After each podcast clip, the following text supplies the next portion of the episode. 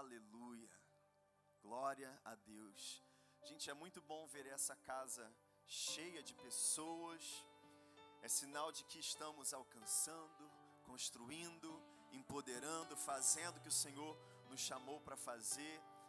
Vira para a pessoa que está do seu lado e diz para ela: tenha fé em Deus. Mas diz com fé, com sorriso. Não fala para ela ter fé sem fé. A fé sem obras é morta. Então sacode ela aí. Diz mais uma vez: tenha fé em Deus. Amém, porque a palavra vai ser pregada e para receber você precisa de fé. Sem fé é impossível agradar a Deus. Amém? Abra sua Bíblia comigo lá no livro de Eclesiastes, no capítulo 3. Quem gosta de Eclesiastes? Está lá entre os livros Livros poéticos, né, gente? Está na classe dos livros poéticos, é até Cântico dos Cânticos. Fica bem no meio da sua Bíblia, depois de Provérbios, antes de Cantares de Salomão. Acho que a gente tinha que introduzir, ou, na, ou em primeiro passo, ou na Escola United, conhecimentos gerais bíblicos. Vai ter? Glória a Deus. Gente, porque às vezes eu falo, eu sinto tipo assim, abre lá em Ageu. Aí fica pessoal, quem é Ageu? Senhor, abre lá em Eclesiastes. Quando eu me converti lá em 1900. Lá, mentira, foi já nos anos 2000. Um pouco mais de 20 anos atrás. Eu aprendi, né? Tinha lá debate bíblico, esgrima bíblica, tinha que decorar versículo, né? Esgrima bíblica. Pegava, desembanhar a espada. Um, dois, três. Pum, abre a Bíblia. Eclesiastes 3, versículo 10. Gente, eu tinha um amigo que achava todos os versículos em um segundo. Não é, não é brincadeira, é verdade. Ele vencia todos os debates, a gente ganhava troféus e medalhas. Glória a Deus. Mas amém. Fique aí com a sua Bíblia em Eclesiastes, no capítulo 3, a partir do versículo 1. E feche seus olhos agora comigo, nós vamos orar. Aleluia. Obrigado, Senhor Jesus. Obrigado, Senhor Jesus. Obrigado porque nós estamos reunidos com a tua igreja, os nossos irmãos, Pai, a tua noiva, a noiva de Cristo pura, santa, irrepreensível, separada, que está sendo preparada, está sendo preparada, Senhor, para o grande dia e que nós vamos nos encontrar contigo. Essa é a nossa esperança, essa é a nossa fé, Senhor. E eu oro, Pai, para que nessa noite, Senhor, a fé dos meus irmãos seja fortalecida. Eu oro por uma igreja forte, forte na palavra, forte, cheia do Espírito cheia de fé, cheia de ousadia, ousadia porque nós conhecemos as promessas que temos, ousadia porque nós conhecemos o Deus a quem servirmos, Oh, Pai, o Senhor é grande, o Senhor é poderoso. O Senhor é cheio de graça, cheio de amor, cheio de misericórdia. E por isso nós temos ousadia, ousadia, Senhor. Oh, eu oro em nome de Jesus que todos saiam daqui hoje, Senhor, com ousadia ou não mais entristecidos, não mais cansados, abatidos, não mais em depressão, não mais com cabeça para baixo, não, Senhor, mas com fé, com fé, uma fé inabalável. Oh, uma vida inabalável, firme na rocha, firme na palavra, firme em Cristo. Em nome de Jesus, eu oro que todos saiam daqui, Senhor, salvos. Todos saiam daqui, Pai, com intimidade contigo. Todos saiam daqui batizados no Espírito Santo. Todos saiam daqui curados, restaurados. Oh, em nome de Jesus, que a tua palavra, Senhor, oh, encontre corações prontos, com fome, com sede, que dizem: Senhor, eu quero te conhecer mais, eu quero mais. Obrigado, Jesus. Obrigado, Jesus. Chores te canto rodoche. Se kindoroshi te. Obrigado, Jesus. Obrigado, Senhor.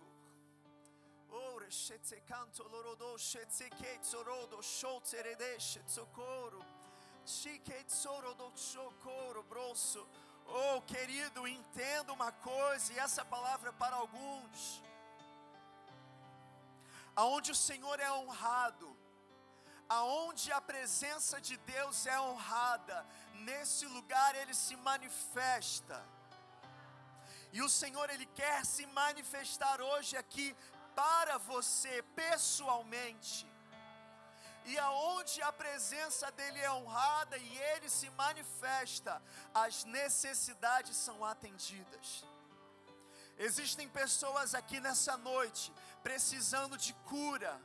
E eu digo para você: tenha fé em Deus, honre a presença e Ele vai te curar.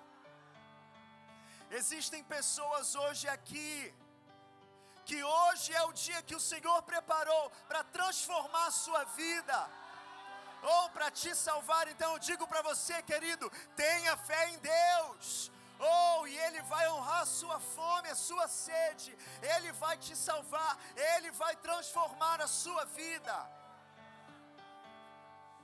Existem pessoas aqui precisando de resposta Oh, querido, eu digo para você: tenha fé em Deus, o Senhor já tem a sua resposta.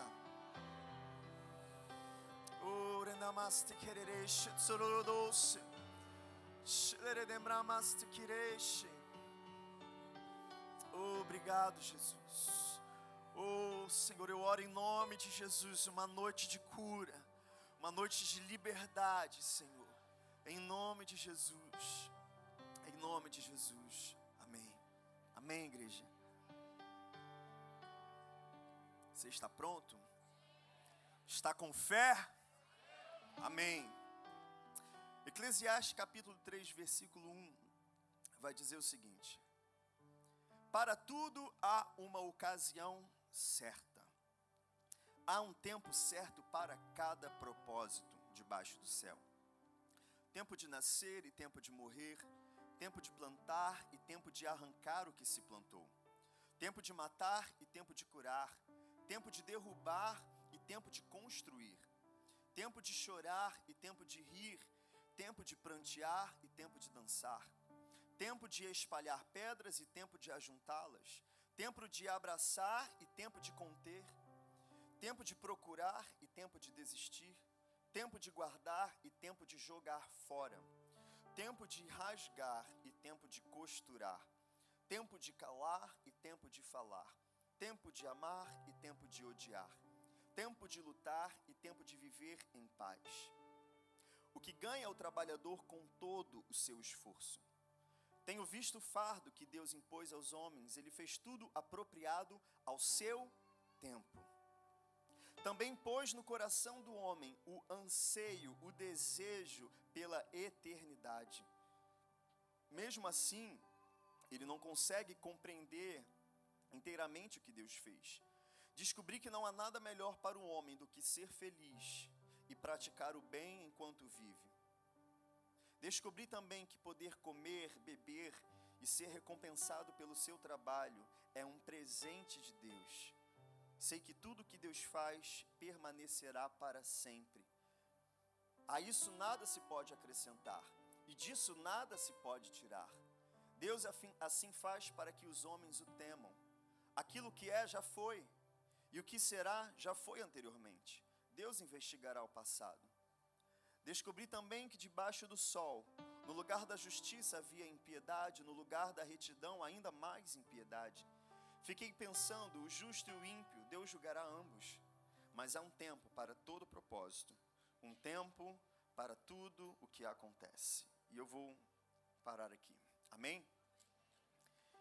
E esse essa linda poesia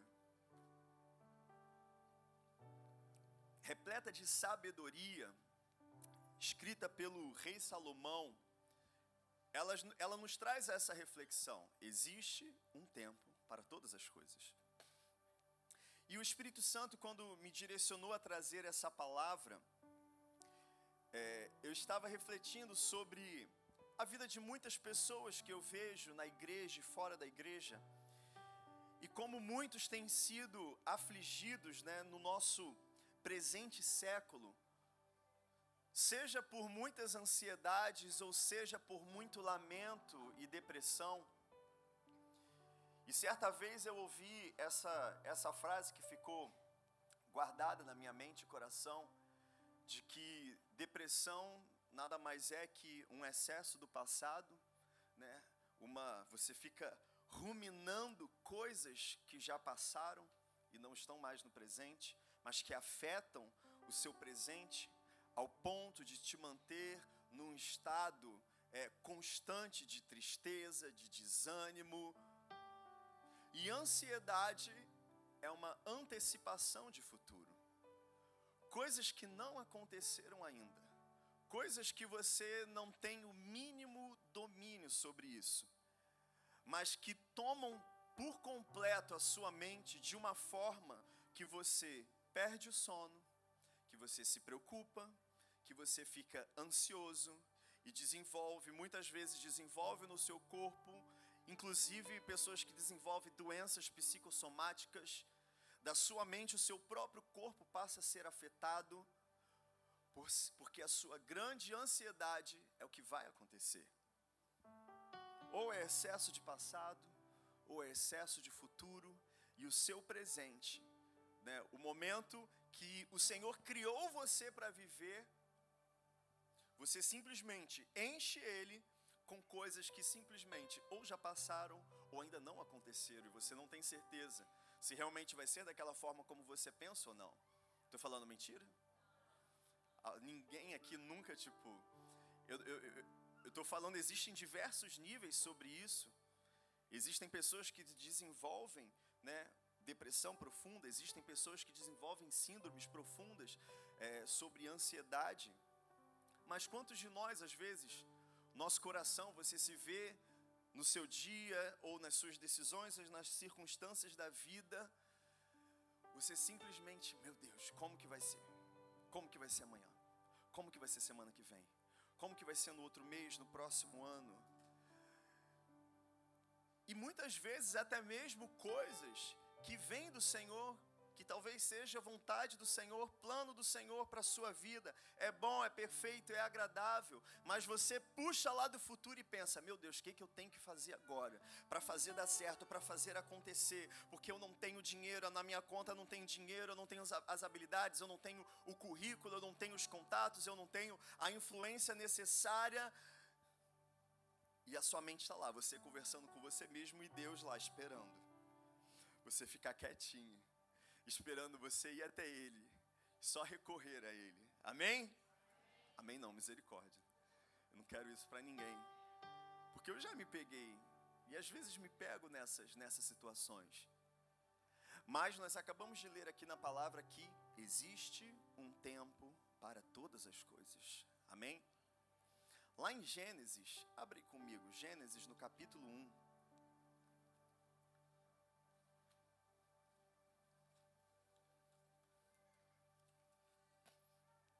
Gênesis no capítulo 1, no versículo 1. Abra sua Bíblia comigo.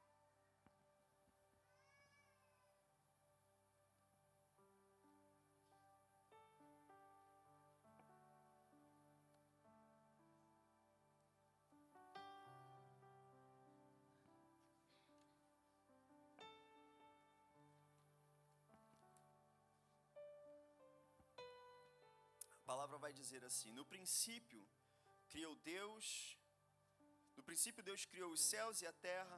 Era a terra sem forma e vazia, trevas cobriam a face do abismo, e o Espírito de Deus se movia sobre a face das águas. Disse Deus: haja luz, e houve luz. Deus viu que a luz era boa e separou a luz das trevas. Deus chamou a luz dia e as trevas Deus chamou noite. Passaram-se a tarde e a manhã. Esse foi o primeiro dia. E vamos ficar por aqui. Se você continuar o versículo, né, a passagem, você vai ver que o Senhor vai criando criando as formas de vida, vai criando, separando mar, separando terra, e cada dia vai se passando. E quando eu leio essa passagem, meditando sobre o tempo, a primeira coisa que a gente vê aqui é que Deus criou o tempo, amém? Vamos começar aqui do, do básico. Deus criou o tempo, Deus criou todas as coisas, nada existia. Deus disse: haja luz e houve luz. Não tinha luz, houve luz. Não tinha terra, Deus disse: haja, né, haja terra e houve a terra, haja água, houve água, haja os luminares do céu e, e surgiram os luminares. Deus foi falando, né, e pela Sua palavra, porque esse é o jeito de Deus, Deus traz à existência coisas que não existem pela Sua fala. Por isso eu falei no início do culto: fala para o seu irmão, tenha fé em Deus. Porque fé é o jeito de Deus fazer as coisas. Deus não precisa de nada, Deus só precisa de fé. Jesus um dia disse: Será que quando eu voltar encontrarei fé na terra? Eu oro para que o Senhor encontre fé no seu coração. Fé, expectativa de que, mesmo a partir do nada, Deus pode fazer tudo. E foi assim: não havia nada, e Deus criou todas as coisas. E uma das coisas que Deus criou foi o tempo. E o mais interessante nessa passagem é que Deus ele cria a realidade e dentro do tempo, o próprio Deus, o Logos, o Eterno, o Deus Todo-Poderoso, ele passa a criar todas as coisas dentro da criação a partir do tempo. Deus não é limitado ao tempo. Mas ele cria, ele diz: haja luz. Ele separa dia e noite. Deus cria o tempo, as estações, todo o movimento dos corpos celestes, tudo ele criou, ele determinou todas as coisas. E o próprio Deus, ele parte para criar todas as outras coisas dentro do tempo. Deus criou luz dia e noite no primeiro dia, No segundo, ele separa águas de águas, firmamento. No terceiro, o que, que ele fala? Não lembro de qual, gente. Terra seca, ele cria a terra seca. Depois, no quinto, vegetação. Depois, animais. Mas o que eu quero pensar aqui dessa passagem é o que é que Deus ele foi, ele começou desde o princípio atuando dentro do tempo. Então Deus, ele é um Deus que está fora do tempo, ele não precisa do tempo, ele é eterno, ele é aquele que era, aquele que é, aquele que há de vir, ele é o alfa, ele é o ômega, o princípio e o fim, ele é o eterno, ele é o grande eu sou. Mas criando todas as coisas, Deus ele cria o tempo e dentro do tempo ele vai determinando a criação e gerando estações. E a primeira coisa que a gente aprende aqui com o Senhor é que Deus, ele é um Deus que age nos tempos e nas eras. Deus ele age em estações.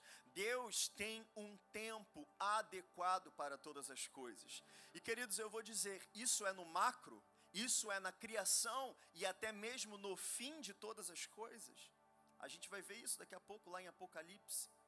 E como em Eclesiastes foi dito, existe um tempo determinado para todas as coisas. Tudo está no estrito controle de Deus. O tempo, Ele cria o tempo, Ele age no tempo, Ele se move e opera no tempo. E isso, querido, com um objetivo: em favor de um determinado, como eu posso dizer, de uma determinada esfera da sua criação. Ele faz isso em seu favor. Porque Deus criou você dentro do tempo. Para você existe um tempo determinado. Nós nascemos, nós crescemos, nós morremos. É lógico, o desejo do Senhor é redimir o seu espírito e a sua alma para que você viva eternamente com Ele. Mas até isso se trata de tempo. E até para isso tem um tempo. E eu vou dizer, o tempo para isso é agora. Amém? O tempo para salvação, a era da graça, o tempo onde graça está estendida, eu digo para você hoje aqui nessa noite, nós estamos dentro do período do tempo, dentro da faixa de período de tempo na história onde Deus está salvando milhares de pessoas por meio da pregação do evangelho, por meio da fé em Cristo Jesus. Então, se tem uma primeira coisa que você pode aprender nessa noite é: se você precisa de salvação, o tempo é hoje. Porque o amanhã ainda não existe. O amanhã está nas mãos do Senhor, a gente não sabe. Se quando tocar o, o relógio da meia-noite, o pai vai virar para o filho lá no trono e vai dizer: Filho, está na hora, vai buscar a noiva. E ninguém vai ver. Não sabemos. É, é, como é que ele fala? A gente só não sabe o dia e a hora mas a estação a igreja sabe, porque existem os sinais que estão claros. Então, esse é tempo de salvação, é tempo de graça, amém? Então, aprendemos aqui em Gênesis que Deus é um Deus de estações, é um Deus que trabalha no tempo. Existe um tempo determinado para todas as coisas, eu digo isso no macro, para toda a criação, para toda a história mas existe um tempo também para você. Você sabia que o Senhor ele tem planos? A palavra vai dizer que o Senhor tem sonhos, que o Senhor tem expectativas, que o Senhor olha para a sua vida e para você, para a sua vida pessoal, Deus desenhou estações. E para cada estação, querido, Deus tem coisas extraordinárias para operar na sua vida. Às vezes existem estações que não parecem ser muito boas.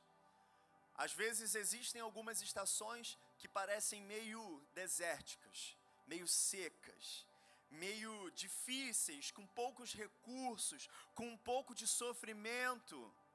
Mas a gente vai aprender na palavra que todas as estações, queridos, todas as estações que são proporcionadas por Deus, Prestem bem atenção, por Deus, por obediência a voz, por obediência em primeiro lugar à palavra, e sim é possível que por obediência à palavra, talvez você passe por desertos.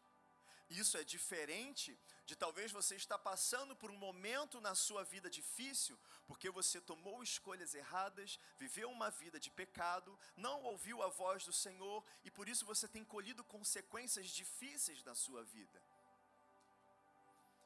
Existe diferença. Talvez se o seu tempo é um tempo onde você tem passado dificuldades, porque tomou decisões erradas, porque não é, é, é, buscou direção do Espírito Santo, direção na palavra, porque o Espírito sempre vai concordar com a palavra, significa que é tempo de alinhamento, é tempo de ajuste. Mas se porventura você está naquele tempo onde por obediência, onde por fé, onde guiado pelo Espírito Santo, em convicção, porque tem, porque quem tem fé, ele tem certeza. Ele não vê, ele não toca, mas ele tem certeza. Ele é aquele que como como salmista no Salmo 23, quando o salmista diz: "Ainda que eu vá, que eu passe pelo vale da sombra da morte, não temerei mal algum." Aquele que tem fé e tem convicção de que o tempo que ele está vivendo hoje, seja bom ou seja mal, seja fácil ou seja difícil, se ele tem convicção de que ele está vivendo em obediência à palavra e à direção do Espírito Santo para a vida dele, querido, ele pode todas as coisas. Pastor Mateus leu essa passagem hoje. Muitas vezes a gente só fica no posso todas as coisas naquele que me fortalece. Mas antes ele fala: eu posso passar fartura e posso passar falta. Mas se eu tenho fé, se eu tenho convicção, pode vir a estação que for. eu estou passando é, é, por essa estação porque eu estou sendo obediente à palavra, porque eu amo o Senhor, porque eu deposito a minha fé nele, e por ter fé nele, eu posso todas as coisas. Estando num alto monte, estando num vale profundo, eu posso todas as coisas naquele que me fortalece. Então, querido, quando você tem convicção, convicção de que você está vivendo a estação que Deus preparou para a sua vida hoje, isso não significa, é, é, é, como diz, como muitas pessoas é, mal entendem teologia da prosperidade, é lógico que existem, é, é, existem excessos, existem é, desvios teológicos, mas aquele que, que anda em firmeza no que o Senhor tem para ele, querido, ele tem convicção, ele tem fé inabalável, ele é imparável, nada pode detê-lo, uma prisão não pode detê-lo, Dificuldade financeira não pode detê-lo, dor, sofrimento, solidão, falta, nada detém, porque ele tem convicção de que ele está vivendo, que ele está andando em obediência à direção do Senhor. Amém? Lá em Apocalipse, não, vou guardar isso para o final. Melhor para o final. Abre comigo lá em Êxodo, no capítulo 1.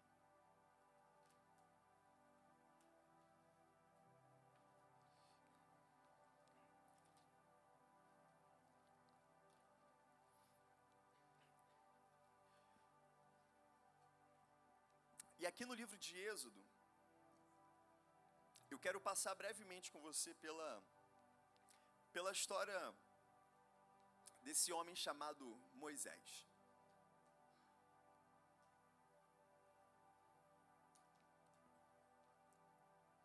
Se você não sabe quem é Moisés, eu acredito que todo mundo sabe quem é Moisés, viu aquele filme da Disney. Da Disney não, é da DreamWorks Falei certo? Príncipe do Egito. Se você tem Disney Plus, vai lá. Tá no Disney. Ah, não é, não é da Disney. Não tem no Disney Plus. Tá no Netflix. Tem lá a história do do Êxodo, a libertação do povo de Israel do Egito. E queridos, eu quero dar um só falar por que, eu quero falar da vida desse homem, a gente vai passar pela vida de outras pessoas também na palavra. Mas muitas vezes eu vejo pessoas que aceitam o Senhor Jesus, começam a sua jornada, a sua caminhada de fé é, com o Senhor, e são batizadas no Espírito Santo, fazem primeiro passo, faz escola United, faz escola de ministério, faz escola de profecia, é, começa a servir na igreja, começa a se movimentar e de repente ele descobre o chamado da vida dele. Talvez o chamado dele é de evangelista. Não, pastor, porque eu sou chamado para ser profeta, eu sou chamado para ser mestre. Ou às vezes é totalmente inverso, né? Aquela pessoa que, ai não, pastor, porque sabe como é que é, né? Tá difícil, né? Você pergunta, tá tudo bem? Mais ou menos, tá, tá difícil a vida financeira e tal. E aí, meu irmão, tá lendo a Bíblia, tá orando? Não, pastor, porque eu tô né, desanimado. Sempre tem, né? Os extremos, né? Ou vai muito para o lado, ou vai muito para o outro. Tem uns que dá trabalho de um jeito, tem uns que dá trabalho de outro jeito. Mas o Senhor ama todos. Amém? E por isso eu estou pregando essa palavra maravilhosa. Porque existe um tempo para a sua vida. E o tempo, ele é um instrumento nas mãos do Senhor. O Senhor, ele criou todas as coisas dentro do tempo e por meio do tempo. O Senhor determinou eras para sua operação com a humanidade. Né? Se você é, é, participar da nossa escola de profecia com o apóstolo no próximo semestre, talvez ele fale disso, né? sobre as eras, as eras, as sete eras da igreja, as sete eras da humanidade, era da graça e tal. O Senhor trabalha entre as eras, Ele trabalha em nosso favor. O Senhor trabalha ao seu favor. Você sabia disso? Diz para o irmão do seu lado: o Senhor trabalha ao seu favor. Querido, se tem alguém que não se cansa, é o nosso Deus. A palavra vai dizer que ele não se cansa, ele trabalha. Deus ama trabalhar e ele trabalha por você. Tudo que Deus tem feito, tudo que você pode ler aqui nesse livro, do início ao fim, foi e é o trabalho de Deus por você. Ele trabalha por toda a humanidade, mas ele também trabalha individualmente por você. Ele desenvolve planos por você. Ele tem as respostas que você precisa. Ele tem a cura das suas doenças, Ele tem a salvação da sua alma, Ele tem a transformação da sua casa, Ele tem a provisão para você e toda a sua família. Deus trabalha muito por você, tudo, todas as suas necessidades, tudo que você precisa, querido.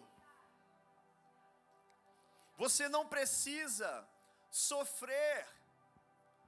Você pode sofrer com Cristo.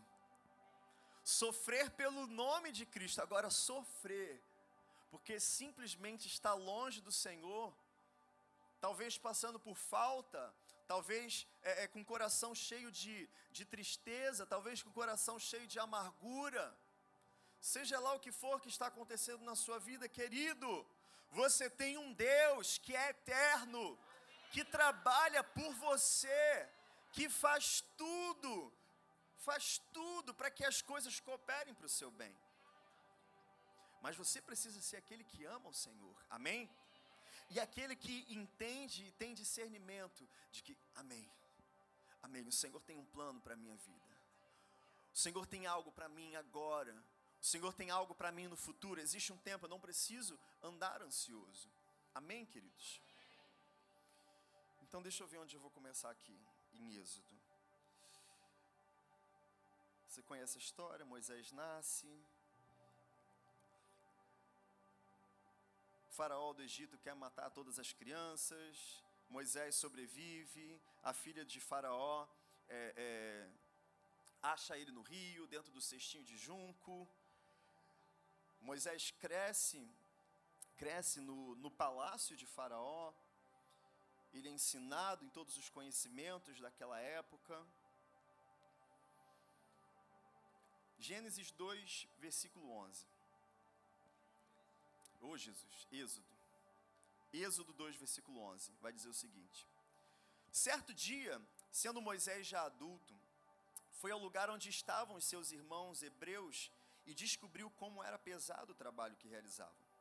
Viu também um egípcio espancar um dos hebreus, correu é, o olhar por todos os lados e, não vendo ninguém, matou o egípcio e o escondeu na areia. No dia seguinte saiu e viu dois hebreus brigando. Então perguntou ao agressor: Por que você está espancando seu companheiro? O homem respondeu: Quem o nomeou líder e juiz sobre nós? Quer matar-me como matou o egípcio? Moisés teve medo e pensou: com certeza tudo já foi descoberto. Quando o Faraó soube disso, procurou matar Moisés. Mas este fugiu e foi morar na terra de Midian. Ali assentou-se à beira de um poço. E a partir daí, Moisés, ele conhece a família de Jetro, ele casa com, com uma das filhas é, de Jetro lá na terra de Midian, Zípora, né, o nome aparece mais à frente. Zípora se torna sua esposa. E acontece que quando esse, é, é, quando Moisés ele toma essa atitude de matar esse egípcio que estava castigando, né, um daqueles que na história que não conta exatamente os detalhes, mas fica óbvio que a essa altura ele já sabia que ele era um hebreu, que ele fazia parte daquele povo que era escravizado pela nação egípcia. Ele se enche é, é, é de ira e simplesmente com as suas próprias mãos ele mata aquele homem, enterra ele e acaba colhendo as consequências da sua atitude. E por medo, ele foge, e quando isso acontece, Moisés ele já tinha, que fala que ele era adulto, mas estudando a gente vai descobrir que Moisés ele tinha cerca de 40 anos de idade. Moisés não era um adolescente, Moisés não era um jovem, ele já era um homem de 40 anos de idade, educado né, no império egípcio, com conhecimento da língua egípcia, né, da, da filosofia egípcia, dos, da religião é, egípcia. Mas nesse momento, algo começa a arder no coração de Moisés. A gente que já conhece a história sabe que ele era, a palavra vai dizer que Moisés desde o ventre da sua mãe, ele já havia sido separado para ser o libertador da nação. Deus já tinha separado né, aquele menino que agora já era um homem para ser o libertador de todo aquele povo. Mas ainda este não era o tempo. E não só não era o tempo, como não era o Moisés certo. E você vai entender o que eu estou falando. Não era o tempo certo, não era o Moisés certo, e não era a atitude certa. Moisés ele era chamado para fazer isso, mas não era o tempo certo, não era o Moisés certo e não foi a atitude certa. E a gente já começa aprendendo aqui que quando mesmo sendo chamado por Deus, eu começo a agir na minha própria força, eu começo a antecipar o tempo que não é o certo, e a agir sendo alguém que eu não fui chamado para ser, e fazer de, do meu jeito, que não é o jeito de Deus, eu vou colher os frutos do que eu plantei na minha carne. A palavra vai dizer lá em Gálatas sobre os frutos, né? Gálatas 5, frutos do espírito e frutos da carne. Fruto da carne gera morte o que eu faço na minha própria força, o que Deus me chamou para fazer, mesmo que Deus tenha me comissionado, mesmo que Deus tenha me chamado, se eu faço no meu tempo, se eu faço do meu jeito e nas minhas forças e eu faço na carne, queridos, eu não vou gerar vida, mesmo que seja o que Deus me chamou para fazer, eu vou gerar morte. Porque Deus tem um tempo certo para todas as coisas, Deus tem um jeito certo para cada coisa, e eu vou dizer para você, querido, dentro desse espaço de tempo, e dentro daquilo que Deus deseja que precisa ser feito, algo acontece no meio desse caminho, nesse espaço de tempo. Você precisa ser transformado. O Moisés, com 40 anos de idade aqui, e a gente vai ver isso na passagem mais para frente. Não foi o mesmo Moisés. Alguns anos, a gente vai ver depois quantos anos foram.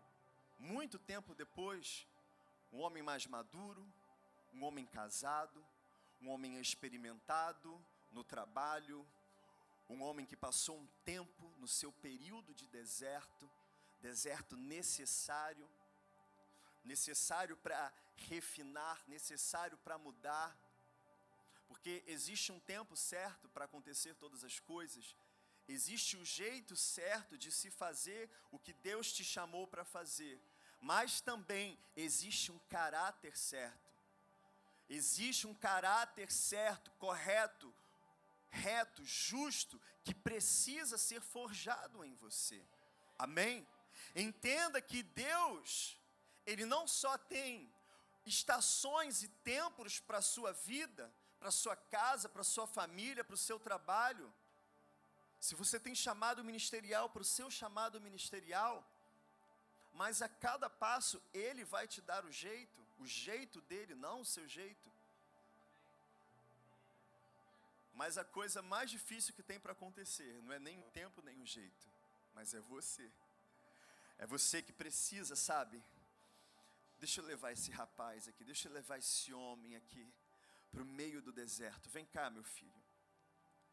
Vem cá, começa a pastorear ovelhas. Que, que isso tem a ver com a libertação de um povo? Precisa de treinamento militar, precisa de uma espada, precisa de guerra, carros, cavalos, força, violência. Foi assim que ele começou. Né? Ele pega com suas próprias mãos, ele mata um egípcio. Se esse Moisés continua aqui no seu plano, do jeito dele, de libertar a nação de Israel, quais seriam os próximos passos se ele começou matando o homem? Temos que matar todos os outros homens. Eu matei um homem, então eu preciso de mais homens violentos como eu, para que junto comigo a gente possa também com violência subjugar essa nação e seremos uma nação vitoriosa que matou milhares de pessoas e libertamos um povo. Poderia ter sido desse jeito. Ele poderia ter sido o líder, o grande líder militar, que levantou uma grande revolta entre os escravos lá do Egito, que eram os hebreus. E ele leva um grupo rebelde para o meio do deserto, e lá ele faz aliança com outra nação inimiga. Esse é o jeito militar, é o jeito do homem, é o jeito da carne, é o jeito do pecado, não é? Sempre é assim.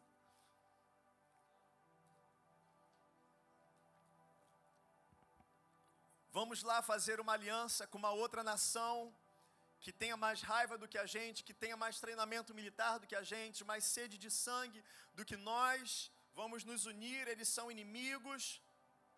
Vamos atacar, vamos vencer, vamos ser vitoriosos, vamos levantar monumentos em nossa honra, em nossa glória, né? vamos derrubar né, os templos egípcios e vamos levantar templos com estátuas de Moisés, estátuas de Josué. Imagina, começa uma, uma, uma nova religião sobre a terra, onde Moisés é adorado, né, Moisés com uma espada cortando a cabeça de um egípcio. Esse era o jeito que todas as nações funcionavam naquela época.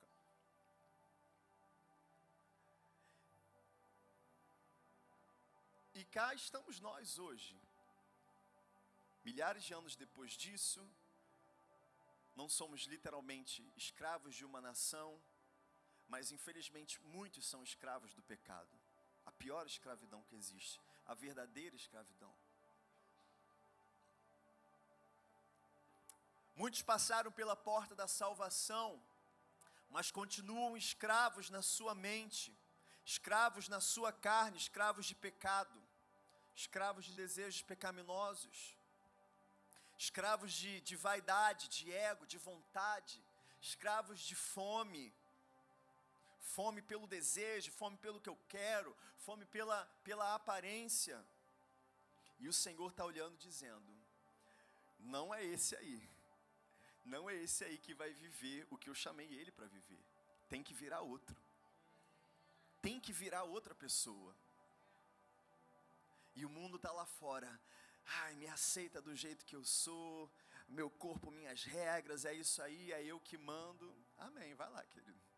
Quebra a cara sozinho. E o Senhor compassivo, cheio de amor e cheio de misericórdia, está te chamando: vem, meu filho, vem para o deserto comigo. Deserto é necessário, querido. Deserto é extremamente necessário. Eu não vou ler aqui todos os capítulos de Êxodo, mas você pode ver que quando, depois do Senhor realizar grandes sinais e maravilhas diante daquele povo, a nação é liberta, eles vão para o deserto, e é interessante que a rota, porque tem que ser de acordo com a direção do Senhor, porque a vontade dele é boa, perfeita e agradável, amém? tinha um caminho mais curto para eles. O caminho era extremamente curto. Eles sequer precisariam ter passado pelo Mar Vermelho. O Mar Vermelho foi um desvio.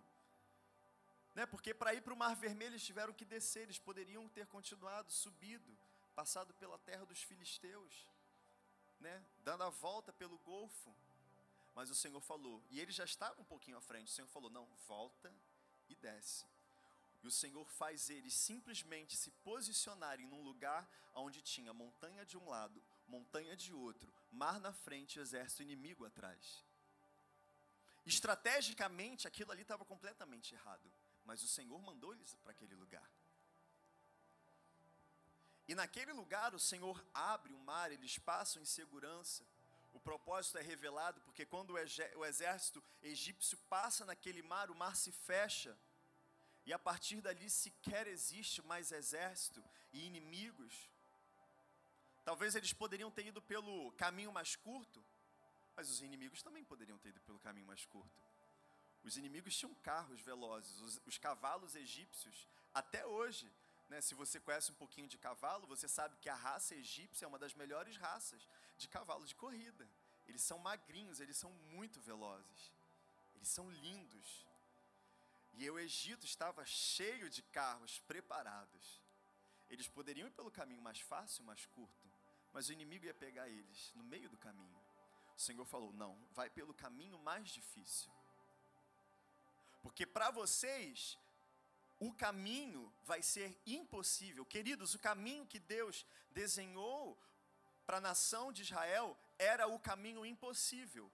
Para os egípcios, aquele, aquele lugar, aquele caminho, naturalmente, estrategicamente, era o jeito mais fácil deles matarem a nação inteira. Porque eles estavam encurralados, não tinha para onde ir. Tinha montanha de um lado, montanha do outro, desfiladeiro no lado, desfiladeiro do outro e um mar na frente e o exército atrás. É o jeito militarmente mais fácil de você matar 2,5 milhões de pessoas, que é o número aproximado de pessoas que estavam saindo da nação. Mas o Senhor revela o propósito do tempo certo, do lugar certo e do jeito certo de Deus. O jeito de Deus parecia ser o jeito mais difícil, impossível. O tempo parecia ser o tempo completamente errado. Não, Senhor. A nação, come... alguns começam a se desesperar e, reclamar com Moisés: por que você trouxe a gente até aqui para morrer? É impossível? Esse é o tempo certo? É o lugar errado? E o Senhor revela o seu propósito. É do meu jeito, que é o melhor. É o mais difícil, mas eu sou Deus, então eu faço o impossível. Talvez Deus tenha um jeito para você lidar, talvez com o pecado que você precisa abandonar, talvez com algumas coisas que precisam mudar na sua vida, talvez com a mudança total completa de rota que você precisa fazer na sua vida, e você vai olhar e ver o que Deus está propondo para você e pensando, mas esse é o jeito mais difícil, esse é o jeito mais impossível de eu confiar em Deus para as minhas finanças. Esse é o jeito mais difícil para eu confiar em Deus para a transformação da minha família. Esse é o jeito mais difícil das coisas darem certo na minha vida. Mas, querido, se for o jeito de Deus, e se for impossível, amém, confia, vai. O mar vai se abrir. Ele nunca vai te levar no tempo errado. Ele nunca vai te levar do jeito errado. Mas ele também nunca vai operar enquanto você for a pessoa errada. Ele quer te levar no tempo certo, do jeito certo, mas você precisa estar alinhado com o coração e com o caráter de Deus. Você sabe quanto tempo Moisés passou no deserto? Mais 40 anos. Ele sozinho, sozinho não, tinha a esposa, é, mas sem o povo de Israel um homem de uma cultura, um homem que era de uma cultura, criado por outra cultura, em uma outra terceira cultura, em Midian. Um hebreu criado por egípcios, vivendo sozinho 40 anos em Midian. Provavelmente ele passava um bom tempo, boa parte do seu tempo sozinho, porque ele pastoreava ovelhas. Então, um pastor de ovelhas, né, lá daquelas épocas da antiguidade, não é igual um pastor moderno, né, ele tinha que percorrer, ainda mais num lugar desértico, onde comida é escassa, onde vegetação é escassa para as ovelhas, para as cabras. Então ele percorria uma imensa, uma vastidão de território, sozinho, com as ovelhas. E foi durante uma dessas longas peregrinações, Moisés, seu cajado e suas ovelhas, que em determinado momento, depois de 40 anos no deserto. E eu imagino que a essa altura, já casado, com família constituída, já bem estabelecido na terra de Midian, 40 anos, quatro décadas. É mais do que a idade de muitas pessoas aqui. Eu imagino, lógico, que ele lembrava ele lembrava do tempo do Egito, ele lembrava, mas na mente dele era impossível voltar para aquele lugar. Se eu voltar para aquele lugar, eu serei morto.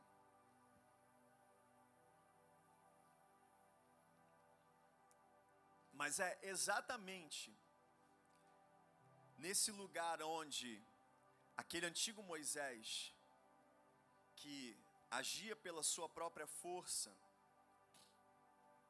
agia pelos seus próprios meios, simplesmente já havia morrido e desaparecido.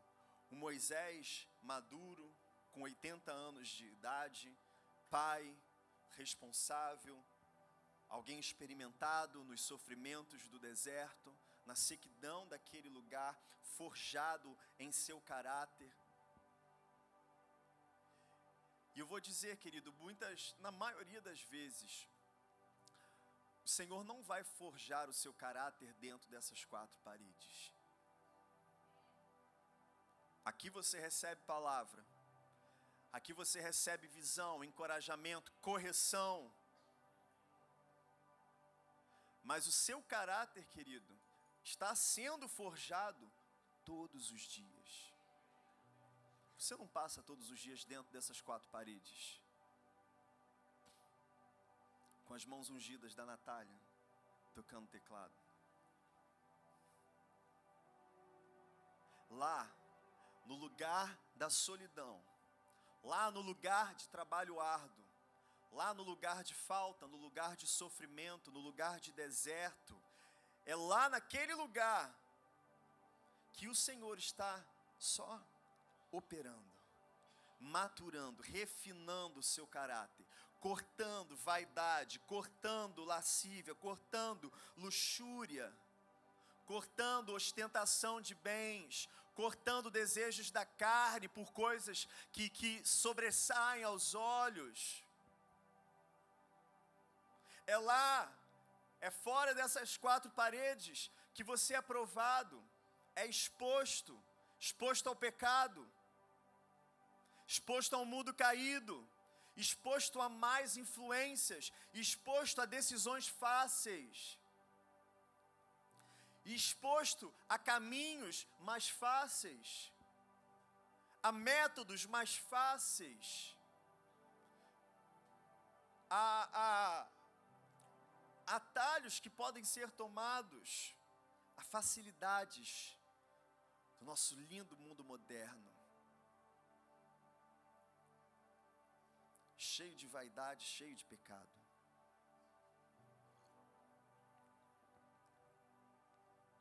E o Senhor, dentro do tempo, Ele só vai deixando o tempo passar, o tempo operar. Queridos, o tempo é instrumento nas mãos do Senhor para refinar o seu caráter. Uma das maiores provas que o homem pode se submeter Uma das maiores provas que o homem pode se sujeitar e no final dela sair provado e aprovado pelo Senhor é a prova do tempo. A sua fé dura a prova do tempo. A sua alegria dura a prova do tempo. A sua convicção ao Deus que você serve dura a prova do tempo. A convicção do chamado que o Senhor te deu dura a prova do tempo. Às vezes é necessário passar tanto tempo que você simplesmente desista, desista de quem você era, desista de operar nas suas próprias forças. Às vezes desistir até mesmo do chamado, só para que o Senhor venha até você. Igual foi para Moisés e chamar Moisés, eu estou te chamando agora para libertar o meu povo. E ele dizer: Senhor, eu sou gago. Senhor, eu não sei falar. Senhor, eu não tenho a mínima capacidade de fazer isso. Eu tenho certeza que nesse momento, e o Senhor já sondava o coração daquele homem, naquele momento ele viu naquele coração o homem pronto. A palavra vai dizer em Números, no capítulo 12, que Moisés ele era o homem mais humilde de toda a terra. Moisés era considerado o homem mais humilde de toda a terra. No coração mais humilde de toda a humanidade, naquela estação, o Senhor encontrou o homem certo, com o caráter certo, para no tempo certo fazer do jeito certo o que o Senhor tinha chamado ele para fazer.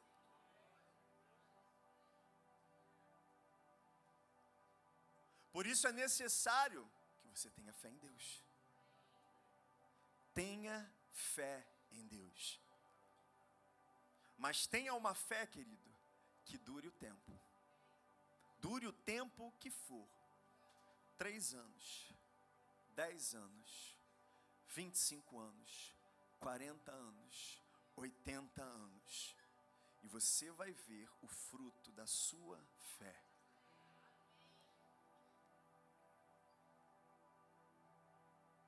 Você já parou para pensar, querido, que o nosso Senhor Jesus, abra sua Bíblia comigo lá em Lucas.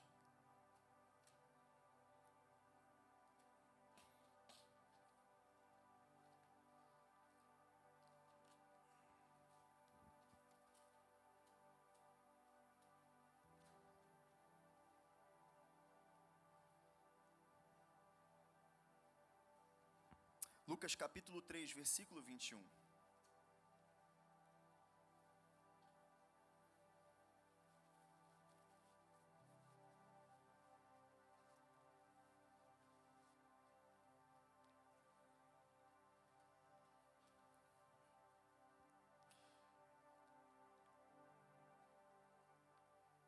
Palavra diz assim: quando todo o povo estava sendo batizado, Lucas 3, 21. Quando todo o povo estava sendo batizado, também Jesus o foi. E enquanto ele estava orando, o céu se abriu e o Espírito Santo desceu sobre ele em forma corpórea, como pomba. Então veio do céu uma voz: Tu és o meu filho amado, em ti me agrado. Jesus tinha cerca de 30 anos de idade quando começou o seu ministério. Ele era considerado filho de José. E eu achei lindo esse considerado. Porque naturalmente ele não era filho de José. Mas o José assumiu ele como filho. E, por, e como filho de adoção, ele se torna é, descendência de Davi. Jesus é descendente, a raiz de Davi, porque ele foi o filho por adoção de José. Mas o que eu quero destacar aqui é que Jesus tinha cerca de 30 anos de idade. E sempre que eu leio essa passagem, eu me pergunto: o que que Jesus fez em 30 anos que não tem nada escrito? Existem escritos sobre os primeiros dias, né, quando ele era bebê, quando ele era menino, eles vão lá, Jesus tinha 12 anos, acho que é 12 anos, né? Vai no templo, mas só alguns Sabe aquele início de filme que vai passando uns flashes assim, que vai pulando, né? E depois de 12 anos. E dos 12 anos Jesus, de repente, imagina a cena, faz uma transição, saindo por detrás assim de um, de um matinho do Rio Jordão. Aí tá lá João Batista. Aí vem, viu, desenho a cena de um filme aqui. The Chosen. Jesus realmente só aparece com 30 anos de idade. E, e eu acho eu acho interessante a gente fazer essa reflexão. É lógico que não está escrito e eu não posso dizer o que, que ele fez durante esse tempo, mas a gente consegue imaginar o que um ser humano, que ele se tornou homem, ele comia, a palavra vai dizer que Jesus aprendeu pelo que sofreu, ele, a palavra vai dizer que ele foi tentado em todas as tentações que um homem pode ser tentado. Então imagina toda tentação que um homem pode ser tentado, Jesus foi tentado. Né? Ele não viveu numa bolha isolado, não, ele viveu exposto. Né? Ele, ele provavelmente comeu terra como toda criança, toda criança, né? ainda mais lá criado em Nazaré. Imagina lá Maria, ele no chão, a casa não devia ter piso, piso só tinha prédios públicos romanos naquela época, as casas eram de chão batido, né? Só prédio público romano tinha aqueles ladrilhos lá bonitinhos. Jesus comeu terra, Jesus aprendeu a andar, aprendeu a falar, virou adolescente, brincava com as brincadeiras que todas as crianças brincavam, tomava banho de rio, pescava, ajudava o pai, ajudava a mãe, limpava a casa, arrumava a cama, tomava banho, trocava de roupa, comia, tomava café da manhã, almoço, café da tarde, jantar, dormia, sonhava, estudava a palavra. E eu acho muito lindo o que isso comunica para a gente, o fato de a palavra não revelar o que Jesus fez durante todos esses 30 anos, ao mesmo tempo nos revela que muito provavelmente Jesus viveu uma vida muito simples durante esse tempo. E muitas vezes, nós estamos aqui, estamos na casa de Deus, ou estamos vivendo tudo aquilo que, enfim, estamos vivendo como igreja, e às vezes eu vejo pessoas se perguntando: ai, mas por que, que não está acontecendo comigo agora? Ai, mas, ai, mas o Senhor podia fazer isso na minha vida e não sei o que, não sei o que lá. E aí fica ansioso, e fica preocupado, e questiona Deus, e se ofende com o pastor, e se ofende com o líder que corrige. Ai, mas isso daqui, e aquilo outro, e o outro mais. Não, mas a minha casa está assim. Ai, mas o meu trabalho está assado. E o Rei dos Reis, Senhor dos Senhores, Criador dos céus e da terra, o Logos que se fez carne, habitou entre nós, vive 30 anos na cidade mais pobre da nação que ele vivia, de forma humilde e simples, até por obediência no tempo certo, do jeito certo, pela direção do Senhor, ele se submete ao ministério de João Batista, que era seu primo, seu primo mais novo, seis meses de diferença. João Batista era aquele que veio no poder de Elias, prepara o caminho do Senhor, começa a trazer um movimento de arrependimento em Israel. Jesus chega para aquele homem com cara de maluco, vestido de camelo, que come, que comia gafanhoto e mel. Oi?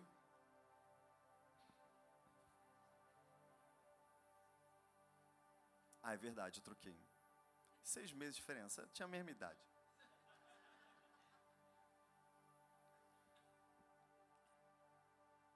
ele chega para João Batista, o senhor dele, ele sabia.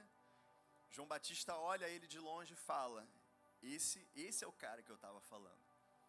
E esse que é o cara, que é o rei dos reis, chega para ele e fala: Eu preciso ser batizado por você. João Batista fala: Não, Senhor, eu não sou digno de desamarrar as suas sandálias. E Jesus fala: Mas tem que ser assim, para que a justiça seja completa, para que a justiça seja feita. O nosso maior exemplo, queridos, Jesus ele é aquele que não somente entrou no tempo, se submeteu ao tempo, honrou as estações, honrou os princípios, honrou o que o Senhor estabeleceu, não adiantou estações no tempo certo, não foi com 15 anos, não foi com 20 anos, foi com 30 anos de idade. E mesmo assim, ele poderia chegar e já anunciar: Eu sou o rei de Israel, me obedeça. Existe apenas um momento, um momento em que o Senhor, ele fala, ele demonstra sobre o que ele poderia fazer e ele não fazia, mas se eu não me engano, é quando seus discípulos tentam por força, livrá-lo do, do sacrifício, ele fala: calma, gente. Se eu quisesse, eu poderia chamar doze legiões de anjos. E uma legião é um grupo de, se eu não me engano, seis mil. Então era doze vezes seis, que dá. Eu sou ruim. Milhares, milhares de anjos. Faz a conta aí. E ele simplesmente demonstra sua autoridade para dizer: eu poderia fazer isso, mas eu não vou fazer, porque não é o tempo, não é o jeito que o Senhor quer que eu faça, é que eu morra, que eu seja sacrificado. Não é o jeito do homem, mas é o jeito de Deus, que tanto amou o mundo, que deu seu Filho unigênito para que todo aquele que nele crê não pereça, mas tenha vida eterna. Ele poderia ter tomado a força ao trono de Israel, mas não era o tempo, não era a estação, não era o jeito certo que o Senhor tinha determinado.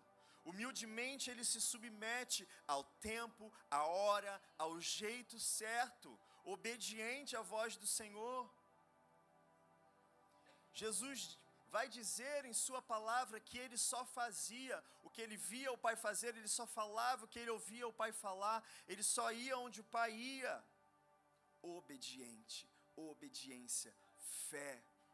Eu só quero fazer o que o Senhor desenhou para mim fazer, e no tempo que o Senhor determinou para mim fazer, do jeito que o Senhor determinou para mim fazer. Amém? Outro homem, querido, e eu quero concluir aqui, abre lá em Gálatas, Gálatas no capítulo 1.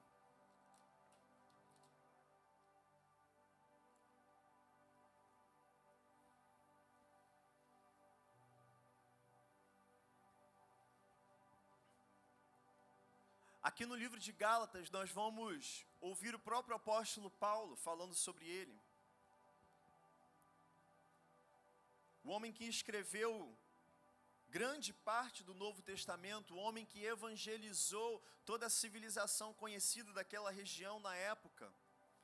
Foi em lugares distantes, o evangelho chegou até Roma, chegou até é, é, Macedônia, se espalhou pela Ásia Menor, Ásia Maior, todos os lugares pelo trabalho é, é, apostólico e evangelístico desse homem. Mas ouça o que ele vai compartilhar aqui com a gente. Gálatas 1, versículo 11. Irmãos, quero que saibam que o evangelho por mim anunciado não é de origem humana, não recebi de pessoa alguma, nem me foi dado ele, nem, nem me foi ele ensinado. Ao contrário, eu o recebi de Jesus Cristo por revelação. Vocês ouviram qual foi o meu procedimento no judaísmo? Como perseguia com violência a igreja de Deus, procurando destruí-la. No judaísmo eu superava a maioria dos judeus da minha idade e era extremamente zeloso das minhas tradições, dos meus antepassados. Mas Deus me separou desde o ventre materno e me chamou por sua graça. Quando lhe agradou, revelar o seu filho em mim para que eu o anunciasse entre os gentios. Não consultei pessoa alguma, tampouco subi a Jerusalém para ver os que já eram apóstolos antes de mim. Mas de imediato parti para a Arábia e voltei outra vez a Damasco. Depois de três anos, subi a Jerusalém para conhecer Pedro pessoalmente e estive com ele quinze dias. Não vi nenhum dos outros apóstolos, a não ser Tiago, irmão do Senhor. Quanto, quanto ao que lhes escrevo, afirmo diante de Deus que não minto. A seguir, fui para as regiões da Síria e Cilícia. Eu não era pessoalmente conhecido pelas igrejas da Judéia que estão em Cristo. Apenas ouviam dizer: aqueles que, aquele que antes nos perseguia agora está anunciando a fé que outrora procurava destruir. E glorificavam a Deus por minha causa. Então Paulo ele se converte no caminho para Damasco. Ele vai para Damasco, depois ele parte para para a Arábia, ali ele passa três anos no seu deserto pessoal. Três anos aonde ele é refinado pelo Senhor, aonde ele é ensinado pelo próprio Senhor Jesus, aonde ele abandona toda toda a pompa, em outras passagens vai dizer que Paulo ele foi é, era como se ele tivesse estudado na melhor universidade da época com o melhor é, doutor da época. Ele era hebreu, ele era cidadão romano, ele tinha uma posição, ele era reconhecido entre toda a nação. E durante esses três anos de deserto, aquele antigo Paulo, o fariseu zeloso, simplesmente deixa de existir. E surge o novo Paulo, o escravo de Cristo, como ele costuma sempre se apresentar no início da maioria das suas cartas. Eu, Paulo, escravo de Cristo, servo do Senhor Jesus. Agora humilde, agora submetido. E para onde ele vai? Ele começa a pregar o evangelho em todos os lugares? Não, ele vai para Antioquia. Se torna um membro daquela igreja. Naquela igreja, ele se submete a ser discipulado por Barnabé, que foi a única pessoa que não teve medo de puxar ele para perto, porque todo mundo pensava que em algum momento ele ia tirar uma espada e matar alguém, porque é o que ele fazia com, com os cristãos. Barnabé foi o corajoso que apadrinhou Paulo leva ele para Antioquia, discipula esse homem. Lá ele começa a operar. A gente vê em outra passagem que Paulo se torna um mestre, um profeta naquela casa, juntamente com Silas e outros homens. Até que dez anos depois da sua conversão, não porque ele fez uma escola, não porque ele se preparou, ou porque tinha alguma coisa especial acontecendo, mas porque simplesmente a igreja estava unida em jejum e oração. E sem planejamento algum, sem pretensão nenhuma, o Espírito Santo conduz os líderes, os anciãos daquela igreja e dizem: esse é o momento de enviar o agora apóstolo Paulo. E o que, que eles fazem? Não, realmente, Paulo já está pronto, vamos enviá-los agora. Não, eles falam: beleza, vamos orar e jejuar mais um pouquinho. E eles jejuam e oram mais um pouquinho, impõem as mãos sobre Paulo e agora envia, enviado agora como um apóstolo. Ele passa 25 anos plantando igreja em todos os lugares, até que no final da sua caminhada, como ele mesmo diz lá na carta de Timóteo, que a sua vida estava prestes a ser derramada como bebida, ele é decapitado em Roma, a mando do imperador. E com esses com esses dois homens e com o nosso Senhor, né, porque eu falei de Jesus, que também é homem, mas é o nosso Salvador. Eu quero que você saia daqui hoje tendo essa convicção de que o Senhor tem um plano para a sua vida. O Senhor tem um chamado para a sua vida. E chamado que eu digo, querido, existem os cinco chamados ministeriais: pastor, mestre, apóstola, evangelista, profeta. Talvez você não seja chamado para um desses cinco, mas o Senhor te chamou para alguma coisa, com certeza. Talvez Ele te chamou para ser um empresário, um contador, uma professora, uma empreendedora, uma mãe de muitos filhos. Talvez Ele te chamou para te formar uma família com sete crianças, com doze crianças. e abençoar a terra com filhos cheios do Espírito Santo, cheios de graça, de sabedoria, criado nos caminhos do Senhor. Gente, o mundo lá fora está caído. Vamos fazer o contrário que o mundo faz. O mundo está se esbaldando no pecado, em homossexualidade, traição, casamentos destruídos. Na igreja a gente faz tudo ao contrário a gente só faz o que o Senhor manda. As nossas famílias são prósperas e abençoadas. Nós produzimos muitos filhos e abençoamos a terra. Amém? Eu creio que o Senhor está chamando você para viver uma nova estação. Muitos aqui precisam sair da estação que estão vivendo agora. Talvez você esteja vivendo uma estação por escolhas erradas. Talvez você está vivendo alguma estação na sua vida, talvez por falta de fé. Mas não importa onde você esteja hoje, querido, eu tenho certeza, convicção e fé que o Senhor está chamando você hoje para uma nova estação. Uma estação, querido, para caminhar em fé e obediência a Sua palavra, uma nova estação para viver em santidade, pureza, uma nova estação para se tornar um verdadeiro adorador, uma nova estação para ser uma nova mulher, um novo homem, uma nova criatura em Cristo Jesus. Talvez o Senhor hoje quer curar todas as suas enfermidades. Talvez o que Ele quer fazer novo é uma nova estação na sua casa, na sua família. Talvez Ele queira iniciar uma nova estação nas suas finanças. Eu creio nisso, querido, em nome de Jesus. Eu repreendo em nome de Jesus todo espírito de miséria e de pobreza Não existe santidade nenhuma em pobreza. Não existe virtude nenhuma em pobreza. E eu sei que alguns aqui isso está sendo incômodo de ouvir. Mas não existe lugar nenhum na palavra, querido, que pobreza vem como bênção. Pobreza é maldição. Eu não estou dizendo aqui que, ah, o Senhor quer te dar um carro novo, quer te fazer um milionário. Eu não estou falando disso.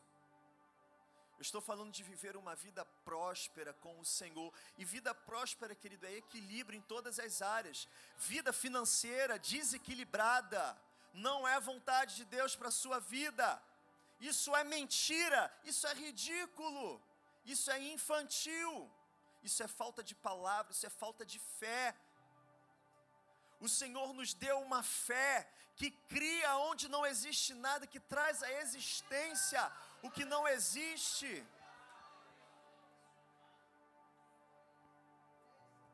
Amém, igreja? Obrigado, Senhor Jesus. Obrigado, Pai, porque o Senhor está fazendo novas todas as coisas, eu creio, novas estações sendo liberadas aqui. Eu repreendo todo espírito de incredulidade. Existem pessoas aqui presas pela incredulidade, você não consegue crer. Você não consegue crer na sua salvação. Você acha que não consegue viver uma vida de santidade. Você não consegue crer por finanças. Eu repreendo em nome de Jesus que essas fortalezas mentirosas sejam quebradas no nome de Jesus. Queridos, o Senhor Jesus, Ele diz: lancem sobre mim os seus fardos pesados e tomem o meu fardo, que é leve e suave. Querido, tomar a cruz de Cristo, tomar a cruz de Cristo não é tomar maldição sobre a sua vida. Tomar a cruz de Cristo é sofrer com Cristo por aquilo que ele sofre.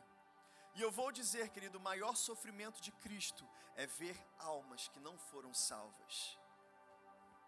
Carregar pobreza, querido, não é carregar a cruz de Cristo. Carregar doença não é carregar a cruz de Cristo. Carregar pecado não é carregar a cruz de Cristo. Carregar depressão não é carregar a cruz de Cristo. Carregar ansiedade não é carregar a cruz de Cristo. Carregar a cruz de Cristo, querido, é viver é viver buscando o reino de Deus em primeiro lugar, chorando, clamando pelas almas, pregando o Evangelho em todos os lugares, sofrendo perseguição pela pregação do, do Evangelho do Senhor Jesus. Abram suas Bíblias comigo para finalizar lá em Apocalipse, no capítulo 21.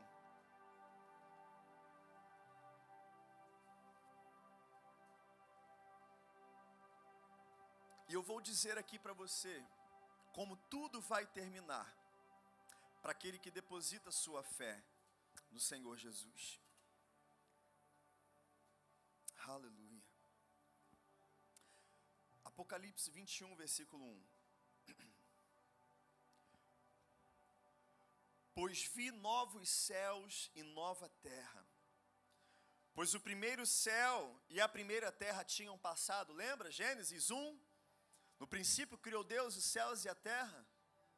Haverá um fim. Não haverá mais céus e terra, porque eles já eles já vão haver passado. O mar já não existia. Vi a cidade santa, a nova Jerusalém que descia dos céus da parte de Deus, preparada como uma noiva adornada para o seu marido ouviu uma forte voz que vinha do trono e dizia: Agora o tabernáculo de Deus está com os homens, com os quais ele viverá. Eles serão o seu povo, o próprio Deus estará com eles e será o, o seu Deus. Ele enxugará dos seus olhos toda lágrima. Não haverá mais morte, nem tristeza, nem choro, nem dor, pois a antiga ordem já passou Aquele que estava sentado no trono me disse: Estou fazendo novas todas as coisas. E acrescentou: Escreva isto, pois as palavras são verdadeiras e dignas de confiança. Disse-me ainda: Está feito. Eu sou o Alfa e o Ômega, o princípio e o fim. A quem tiver sede, darei de beber gratuitamente da fonte da água da vida. O vencedor herdará tudo isto, e eu serei seu Deus, e ele será o meu filho. Mas os covardes, prestem bem atenção, os incrédulos, os que não creem, os que não têm fé, os depravados, os assassinos, os que cometem imoralidade sexual, os que praticam feitiçaria, os idólatras e todos os mentirosos. O lugar deles será no lago de fogo que arde com enxofre. Esta é a segunda morte. Um dos sete anjos que tinham as sete taças cheias de, das últimas sete pragas aproximou-se e me disse: Venha, eu lhe mostrarei a noiva, a esposa do cordeiro. Ela me levou no, ele me levou no espírito a um grande e alto monte e mostrou-me a cidade santa, Jerusalém que descia dos céus da parte de Deus, ela resplandecia com a glória de Deus e o seu brilho era como de uma joia muito preciosa, como jaspe, clara como cristal. Tinha um grande e alto muro com doze portas e doze, e doze anjos junto às portas. Nas portas estavam escritos os nomes das doze tribos de Israel. Havia três portas ao oriente, três ao norte, três ao sul e três ao ocidente. O muro da cidade tinha doze fundamentos e neles estavam os nomes dos doze apóstolos do Cordeiro.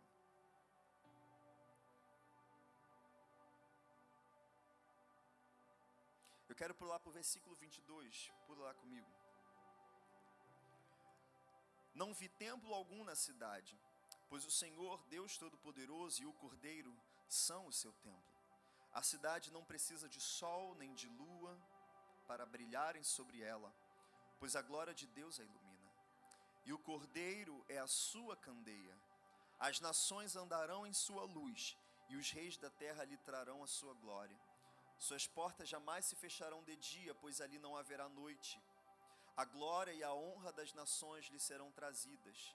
Nela jamais entrará algo impuro, nem ninguém que pratique que é vergonhoso ou enganoso, mas unicamente aqueles cujos nomes estão escritos no livro da vida do Cordeiro. Amém, igreja?